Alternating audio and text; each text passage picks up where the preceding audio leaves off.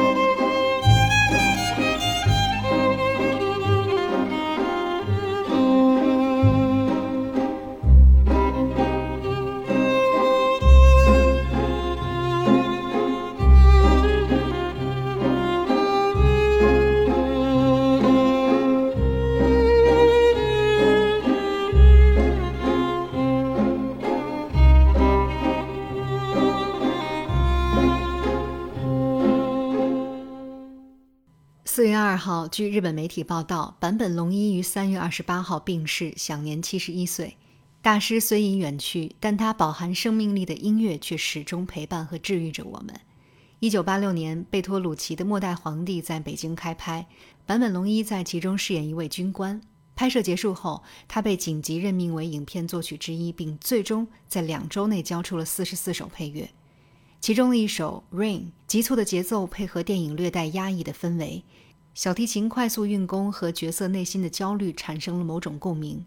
一九八八年，《末代皇帝》横扫第六十届奥斯卡最佳影片、最佳导演等九项大奖，而坂本龙一也凭借《末代皇帝》的电影配乐拿下当年奥斯卡金像奖的最佳原创配乐奖，就此一跃迈进世界级电影作曲家行列，为我们留下了无数的经典。就让我们在这首《Rain》中一起缅怀才华横溢的坂本龙一吧。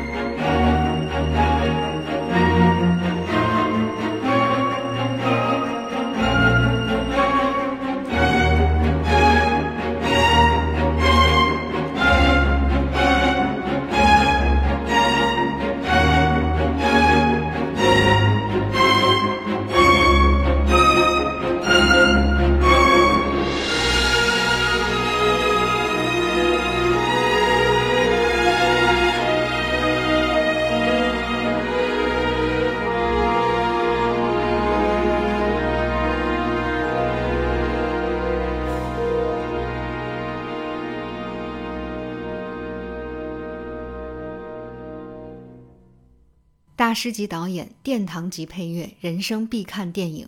如果用这些词语来形容意大利国宝级导演朱塞佩·托纳多雷执导的《天堂电影院》，我想一点也不为过吧。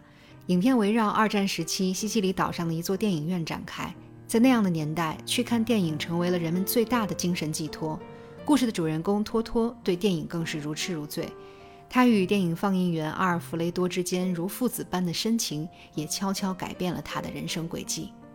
这是一部在向我们讲述着遗憾与爱的电影。的确，人生如戏，戏如人生，得与失本就是生活的一体两面。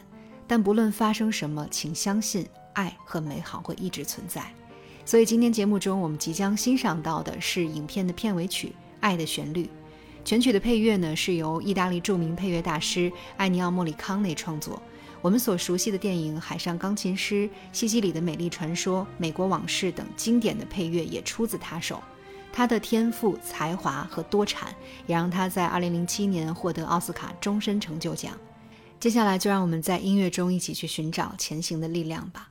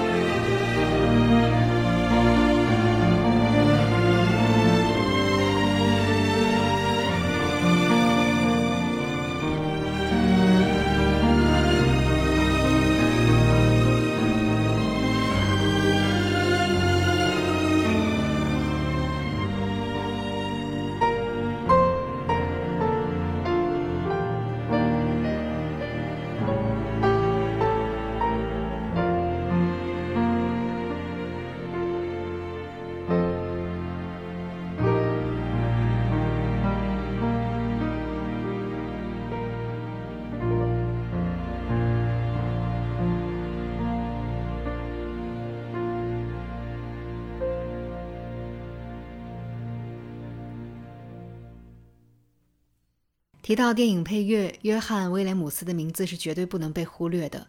美国当代电影配乐大师汉斯·季默曾说：“约翰·威廉姆斯是二十世纪好莱坞电影音乐的代名词，没有他，从事电影音乐创作的人都不会有今天这般荣耀。”威廉姆斯一九三二年出生在纽约的一个爵士乐家庭，随后举家搬到洛杉矶生活，这让他得以近距离接触好莱坞的音乐创作。一九五八年为电影《情圣》写作的配乐，是他首次独立完成电影音乐制作。经历了近二十年的磨练之后，威廉姆斯遇到了初出茅庐的导演史蒂芬斯皮尔伯格，这对黄金搭档由此开启了一段辉煌的合作岁月。从《大白鲨》到《侏罗纪公园》，从《辛德勒的名单》到《战马》，二人的合作珠联璧合。斯皮尔伯格更是赞叹威廉姆斯是上天赐给他的德彪西。除此之外，他在《E.T. 外星人》《夺宝奇兵》《星球大战》和《哈利波特》系列电影中的创造也深入人心。